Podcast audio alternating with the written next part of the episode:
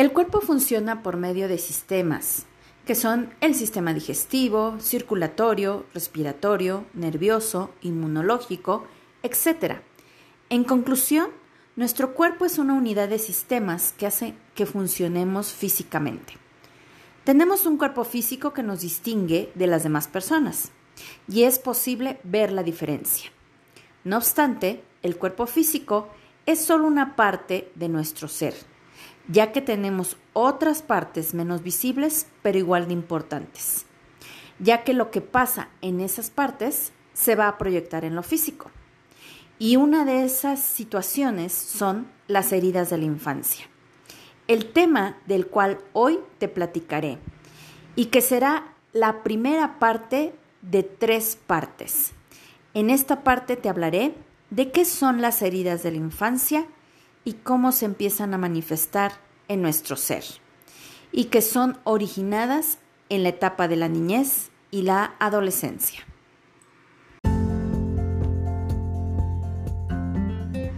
Estás escuchando Atiende a tu corazón con Lilia Miranda, en donde aprenderás a descubrir e identificar todo lo relacionado con tu mundo emocional para vivir una vida feliz y en plenitud.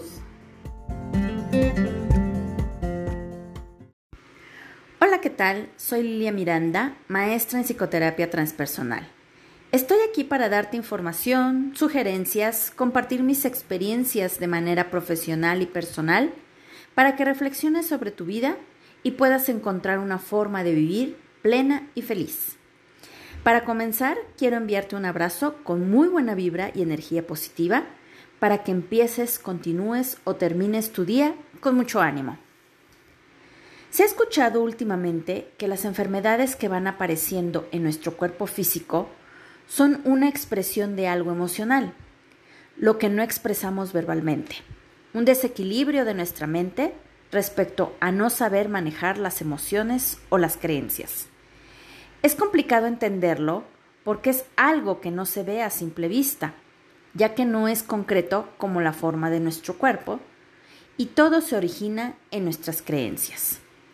Desde que estamos en el vientre de mamá, se empieza a construir nuestra personalidad a través de las sensaciones que mamá siente y percibe de su entorno.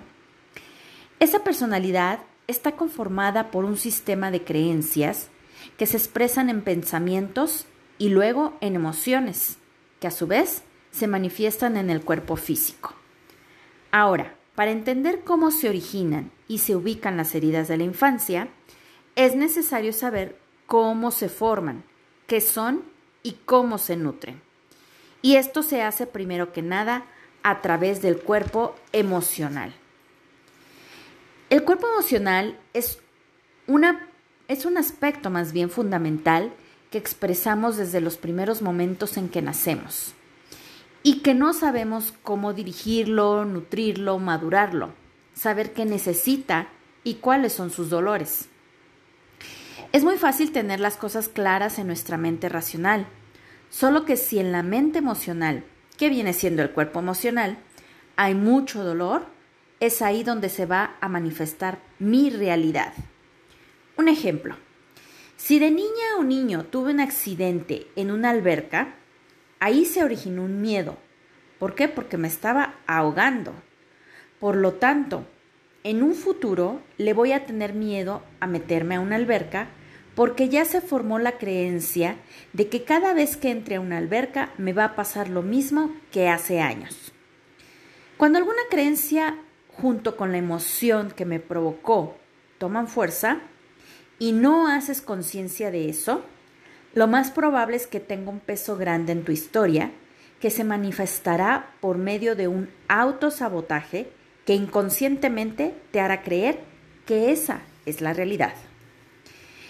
El cuerpo emocional es la parte más instintiva, impulsiva, irracional, sensorial de nuestro ser que busca satisfacer sus necesidades un poco similares a las de los animales, es decir, de supervivencia. Por otro lado, expresa emociones de belleza y amor sutiles que son más maduras que nos permiten contactarnos con la vida desde la alegría y el placer. En el mundo en el que vivimos todo es dual. Donde hay una parte oscura, hay un lado luminoso. Y todo depende de cómo lo queramos ver y el nivel de madurez que manejemos. Si queremos vivir desde el niño herido o la niña herida, nos sentiremos enojados, rencorosos, celosos, con envidia, juzgando todo el tiempo, etc. O cuando nos expresamos desde nuestro verdadero yo, desde nuestra esencia. Entonces seremos amorosos, bondadosos, pacientes, compasivos, empáticos, divertidos, etc. Este cuerpo emocional tiene la función también de permitirnos reconocer qué nos beneficia y de qué debemos protegernos. Nos guía en el camino de la vida y nos deja sentir, ver lo bella que es. Si estamos cerca de una persona que amamos, vamos a sentir que nos fundimos con esa persona, pero también nos podemos sentir dolidos cuando creemos que nos traicionan.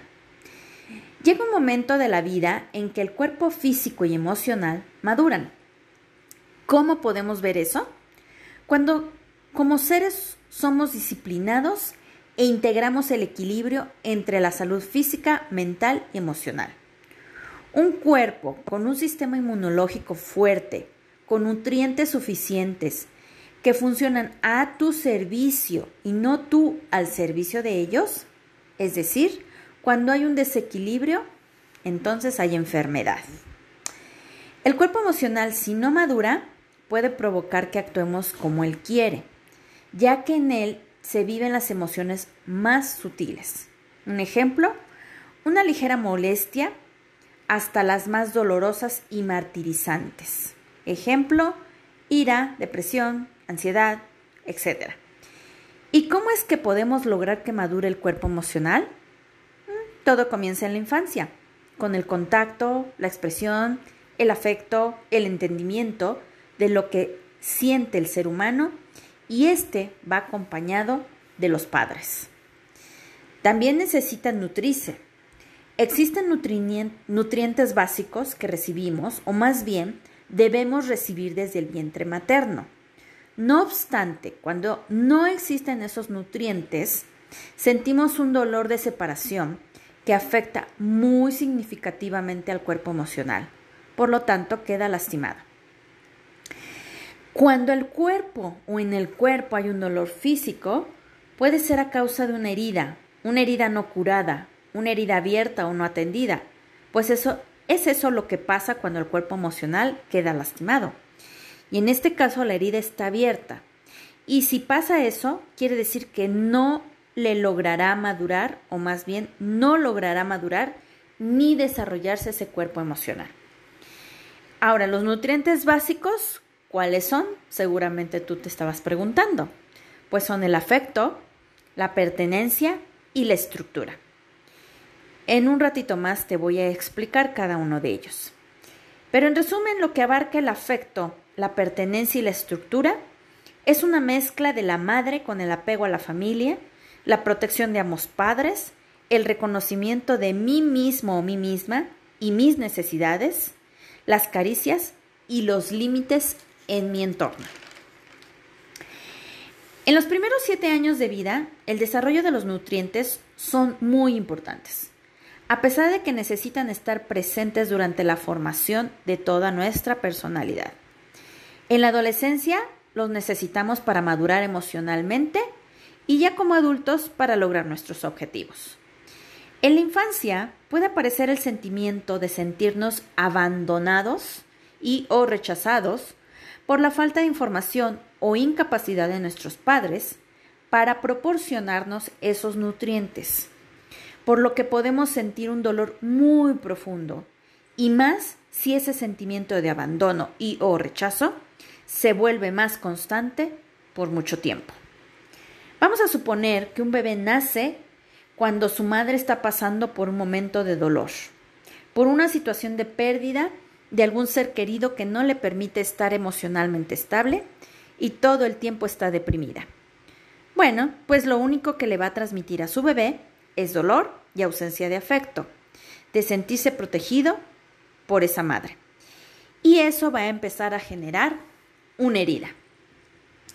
El afecto se expresa a través de ternura, empatía, amor, con caricias, miradas, acercamiento físico, palabras de aceptación, respeto profundo por sí mismo y por la otra persona. Un hijo no solo necesita que lo provean de cosas materiales, sino también de amor, de afecto. Ahora, lo contrario al afecto es el rechazo. Así que un padre o madre que rechaza a su hijo o su hija, que no lo quiere en su vida, que le estorba, que no deseaba tenerlo, por la razón que sea, transmite esos sentimientos al bebé y se convertirá en odio a sí mismo. O sea, el bebé en algún futuro como persona se odiará a sí misma. Cuando esa herida queda ahí, ese bebé se convertirá en una persona autodestructiva, lo que te decía, que se rechazará a sí misma y se expondrá a situaciones de riesgo como drogándose, alcoholizándose e incluso pensará en el suicidio, entre otras cosas más. Como seres humanos es importante sentirnos parte de algo. Cuando niños, parte de una familia, del grupo de amigos, y así, poco a poco empezamos a darnos cuenta que somos parte de una sociedad, país y sobre todo que pertenecemos a nosotros mismos. Esto lo desarrollamos por medio de la presencia constante de nuestros padres. Y no una presencia física nada más, sino una presencia de amor, de afecto, de escucha. Un niño, cuando no tiene claro quiénes son sus padres, abuelos, familia, o siente rechazo de alguno de estos miembros de la familia, se va a sentir que no es de este mundo.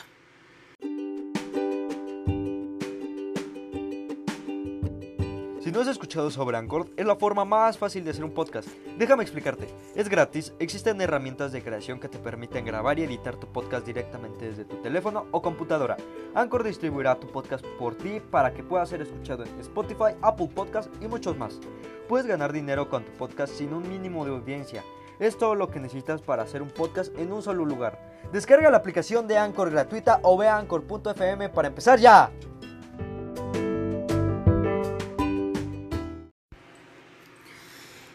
El factor estructura se conjunta con los límites para construir la personalidad de un niño. Los límites sirven para reconocer qué se permite y qué no. Esto se aprende en casa y nos genera seguridad y orden.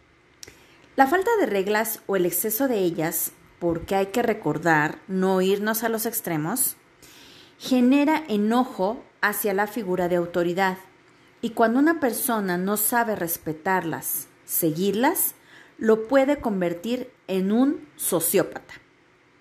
Un sociópata es aquella persona que es manipuladora, chantajista, que busca que las cosas se hagan a su manera, sí o sí. Y si no, es agresiva, impulsiva, hostil, con pobres relaciones interpersonales. Al momento de ser niños con falta de afecto, sin sentido de pertenencia y estructura, se va a formar un sentimiento de abandono y rechazo. Y el dolor que provoca estos sentimientos, traducidos en heridas, se va a convertir en vergüenza. Sentimiento de falta de amor propio.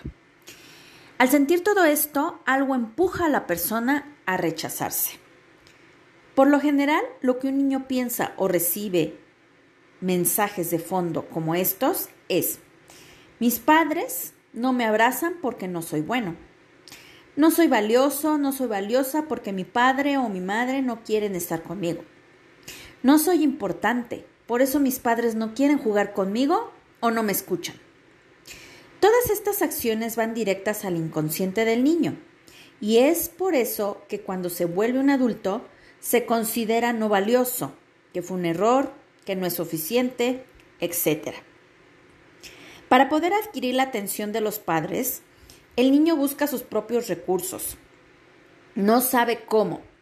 Entonces, desde la angustia que le provoca el abandono o el rechazo, comienza a tener diferentes formas de actuar para llamar la atención, no importando si sus comportamientos son adecuados o no. El objetivo es que lo volteen a ver. Y un ejemplo es que lo volteen a ver con un grito, un regaño, golpes. El chiste es que lo volteen a ver. Para él o ella eso es mejor a sentir vacío o ser ignorado o ignorada. El hecho de que los padres nos den su afecto, su tiempo, su presencia, nos sirven como un espejo para voltearnos a ver, saber que somos valiosos y merecedores. ¿Qué pasa entonces cuando esos padres están ausentes? Provocan angustia en el hijo y buscan comportamientos como pelearse en la escuela, ir mal académicamente, ser rebeldes con sus padres o con las figuras de autoridad. Al final, son recursos que usa para sobrevivir y estos pueden ser diferentes entre un niño y otro, que o nos llevan a tomar tres tipos de decisiones, que es rescatar, evadir y llamar la atención. Cuando decidimos rescatar, se convierte en una compulsión y una manera de evadir nuestras propias necesidades. Podemos rescatar a nuestros padres, pareja, hijos, incluso amigos. ¿Esto te suena algo? En algún momento se vuelve codependencia. El rescatar es la esencia. Con tal de ser vista, reconocida, aceptada por otros, la persona empieza a rescatar volviéndose codependiente, esclava del rescate. La única manera de sanarlo es que aprenda a reconocerse a sí misma, a respetarse, a amarse y no espera recibir todo eso de los demás. Al evadir, se busca algún medio para no sentir enfrentar lo que pasa con nuestros padres y a nuestro alrededor. Negamos el dolor y el conflicto en sí. Cuando se evade, se anestesian las emociones que nos provocan dolor. Hacemos de cuenta que no formamos parte de esa realidad. Hay muchas formas de evadirnos, como entregarnos al estudio, los videojuegos, las drogas, el alcohol, el cigarro, la comida, la música, el trabajo, las fiestas, las compras compulsivas, etcétera, etcétera, etcétera. Con tal de no sentir ese dolor que nos causan esas carencias, ese vacío. Y por último, llamar la atención. Este recurso busca satisfacer la necesidad de contacto. Podemos llamar la atención enfermándonos, lastimándonos ingiriendo alcohol, drogas, comiendo alimentos no nutritivos, etc. Pero también lo podemos hacer siendo perfeccionistas, aislándonos, haciendo cosas que no, nos, que no corresponden a nuestra edad. Y todo esto lleva un mensaje de trasfondo que es, véanme, aquí estoy. Todo esto se puede hacer desde la niñez, adolescencia e incluso en la etapa adulta. ¿Por qué? Porque nuestro niña o niño o adolescente sigue herido o herida.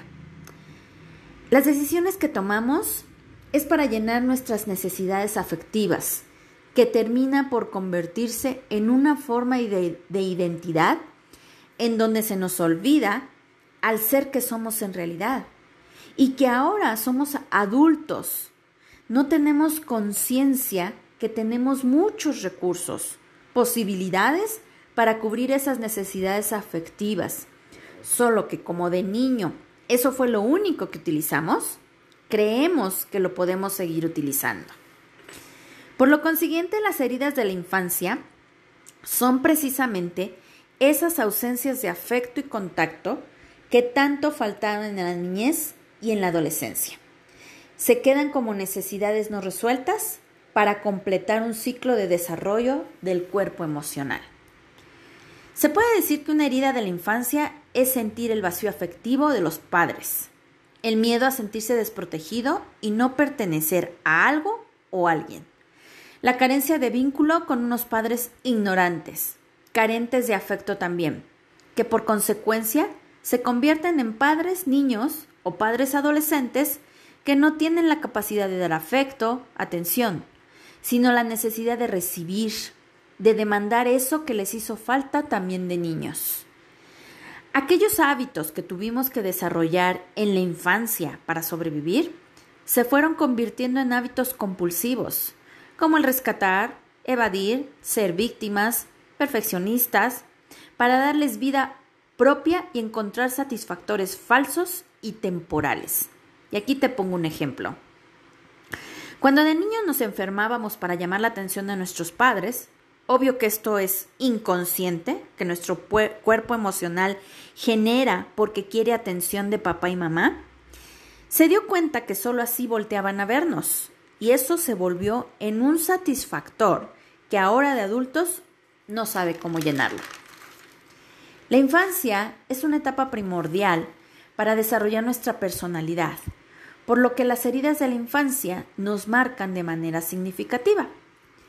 No obstante, a lo largo de nuestra vida vamos viviendo heridas secundarias, experiencias que nos lastiman o decepcionan, pero que no dañan nuestra personalidad. Cuando sucede esto, ya tenemos más autonomía y capacidad para sanar y podemos aprender a liberar ese dolor para obtener un aprendizaje y así crecer.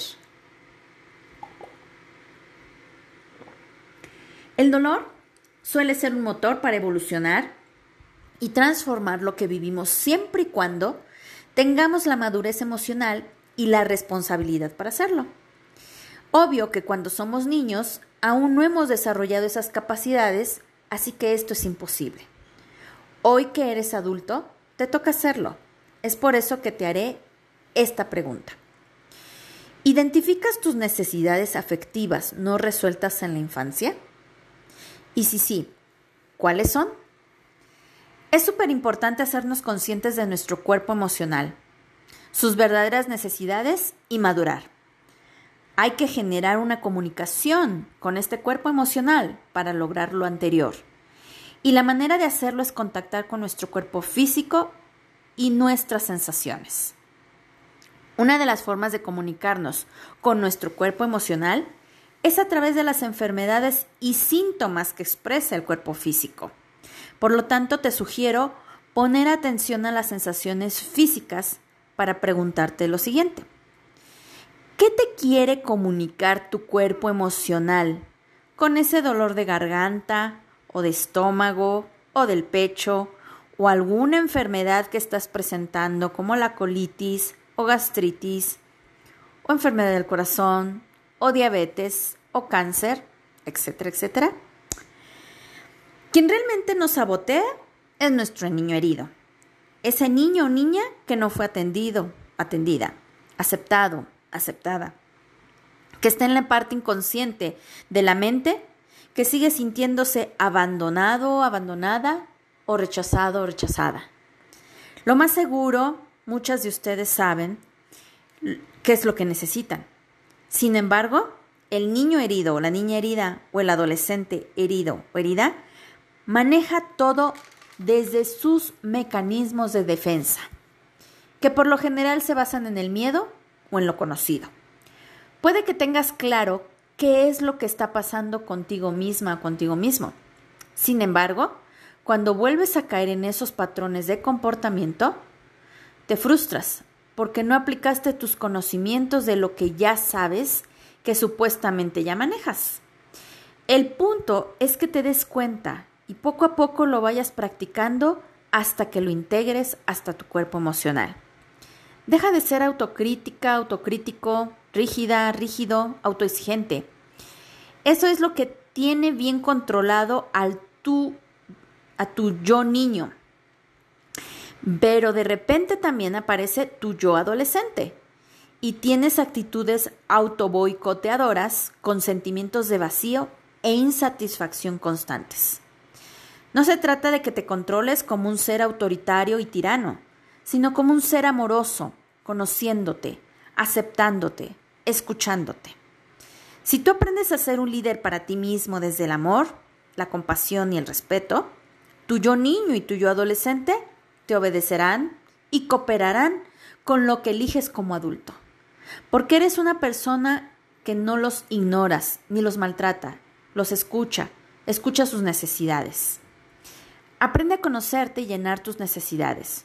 Solo así podrás vivir en una línea de congruencia entre lo que piensas, dices, haces y sientes. Cuando sanamos al cuerpo emocional que esté herido, sanamos y liberamos también al niño o a la niña. y al adolescente, que quieren gobernar al adulto. Recupera al niño libre y a la fuerza del adolescente idealista que algún día fuiste. Ese es tu verdadero yo. Ese ser que no encontró cómo ser el mismo y expresarse. Tu verdadero yo puede ser muy diferente al que tú ves o crees que es. Seguramente vas a encontrar a ese ser lleno de alegría, vida, creatividad, bondad, amor por ti con mucha libertad. Es necesario liberar el dolor que te amenaza, que no te deja vivir, y esto con el fin de que vivas en paz, sentirte confiada, confiado, con fuerza, para protegerte, respetarte y valorarte. Creo que las heridas de la infancia son una oportunidad de crecer y sanar toda esa cadena de dolor que hemos heredado de nuestros ancestros, que por falta de conciencia no hemos aprendido a dirigir, a cambiar y sanar. En la historia de la vida no existe ni el bueno ni el malo, simplemente es ignorancia. Y la ignorancia no es mala tampoco. Es urgente, importante despertar, asumir que si no elegimos sanar esas heridas y aprender de ellas, vamos a seguir heredándolas, viviendo en la ignorancia que nos, que nos daña y dolor interminables. Y cuando te digo que la ignorancia no es mala tampoco, es porque eso nos ayuda a seguir creciendo y a seguir aprendiendo. Las crisis que vivimos de, de, dolor por nuestras carencias y máscaras que llevamos puestas son solo almas aprendiendo lecciones. Lecciones para generar y desarrollar las virtudes como el perdón, la autovaloración, la confianza, respeto, los límites, la empatía, la compasión, etc. Y para terminar con esta primera parte de este episodio de las heridas de la infancia, quiero dejarte como reflexión las siguientes preguntas. ¿Qué necesitas aprender de las experiencias que vives en tu día a día? ¿Qué esperas de la vida o de los demás que no te dan y tú te lo puedes dar? ¿Tiene algún sentido el dolor que vives? Te repito, esta es la primera parte del tema de las heridas de la infancia. Te sugiero estés atenta, atento para cuando salga la segunda parte, en donde te presentaré cómo identificar tu herida o heridas de la infancia y un ejercicio súper poderoso para comenzar a sanar esas heridas. Espero de todo corazón integres toda esta información a tu ser. Y recuerda, el ser más importante en tu vida eres tú. Sigo a tus órdenes ofreciéndote mi apoyo, guía, acompañamiento, escucha para reencontrarte contigo. Te invito también a que visites mis redes sociales que se encuentran en la descripción de este episodio, en donde me puedes contactar, enviar un mensaje, comentario, duda, sugerencia o las compartas con la gente de tu alrededor. Te agradezco enormemente que me escuches una vez más Espero seguir contando contigo en mis próximos episodios y no te pierdas la segunda parte de este tema. Mientras, te envío un abrazo de corazón a corazón.